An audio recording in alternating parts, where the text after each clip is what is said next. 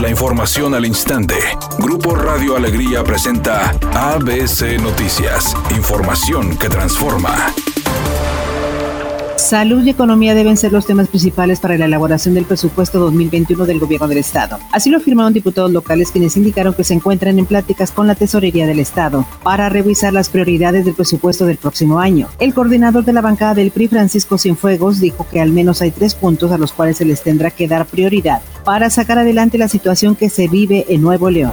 Es que sea un presupuesto acorde a lo que está viviendo el Estado de Nuevo León y el resto del país, que se le dé prioridad al tema de salud, educativo y seguridad pública y en poder apoyar la economía de las micro, pequeñas y medianas empresas. Por su parte, el líder de la bancada del PAN, Carlos de la Fuente, expresó que se espera una reducción en el presupuesto del Estado luego de las reducciones en las participaciones federales que recibirá el Estado en el 2021. Pues yo creo que lo más importante del presupuesto del 2020 va a ser el tema de la reactivación económica, mantener el tema de salud, porque no se ve que ya vaya a terminar este tema de la pandemia, y el tema de seguridad. Yo creo que son los las tres áreas más importantes para el 2021.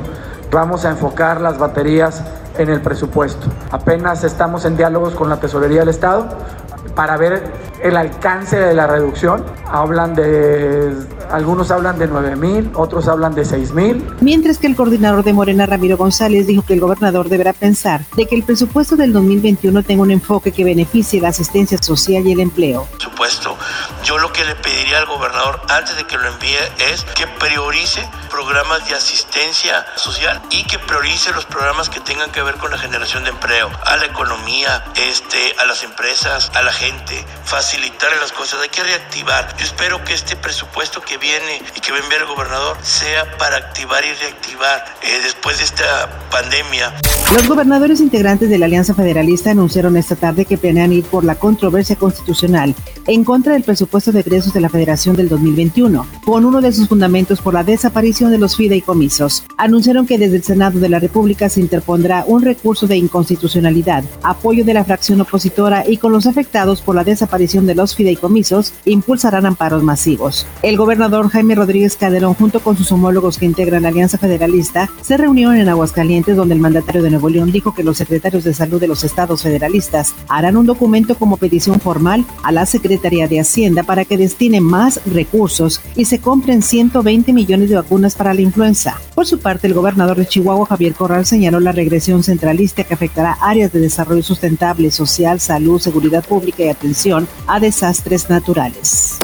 Editorial ABC con Eduardo Garza. Las delegaciones federales en Nuevo León están cerradas la mayoría del tiempo, bajo el argumento de la pandemia del COVID-19, pero no dan opciones a los usuarios. Profepa, Semarnat, Conagua, la SCT, por mencionar algunas, no dan trámites, ni asesorías, ni atención. ¿Dónde quedó el cambio que tanto prometían? Esta noche continúa la actividad de la semana 5 de la NFL con el choque entre los Santos de Nueva Orleans y los Cargadores Los Ángeles. Este duelo programado a las 19:15 horas promete ser uno de los más interesantes por la ausencia de Michael Thomas por parte de los Saints y por la necesidad de ganar por parte de los Chargers. La cantante Eugenia León dijo que está muy contenta porque su más reciente álbum obtuvo nominaciones al Grammy. Dijo que finalmente ella trabaja por gusto y porque la música es lo suyo, más allá de cualquier reconocimiento. Obviamente que su trabajo sea reconocido es de su agrado y la pone muy contenta, pero ella dice que con o sin reconocimiento lo que quiere es ofrecer una propuesta única y especial a sus seguidores. Es una tarde con escasa nubosidad. Se espera una temperatura mínima que oscilará en los 30 grados. Para mañana martes 13 de octubre se pronostica un día con escasa nubosidad. Una temperatura máxima de 30 grados y una mínima de 20. La temperatura actual en el centro de Monterrey 33 grados. ABC Noticias. Información que transforma.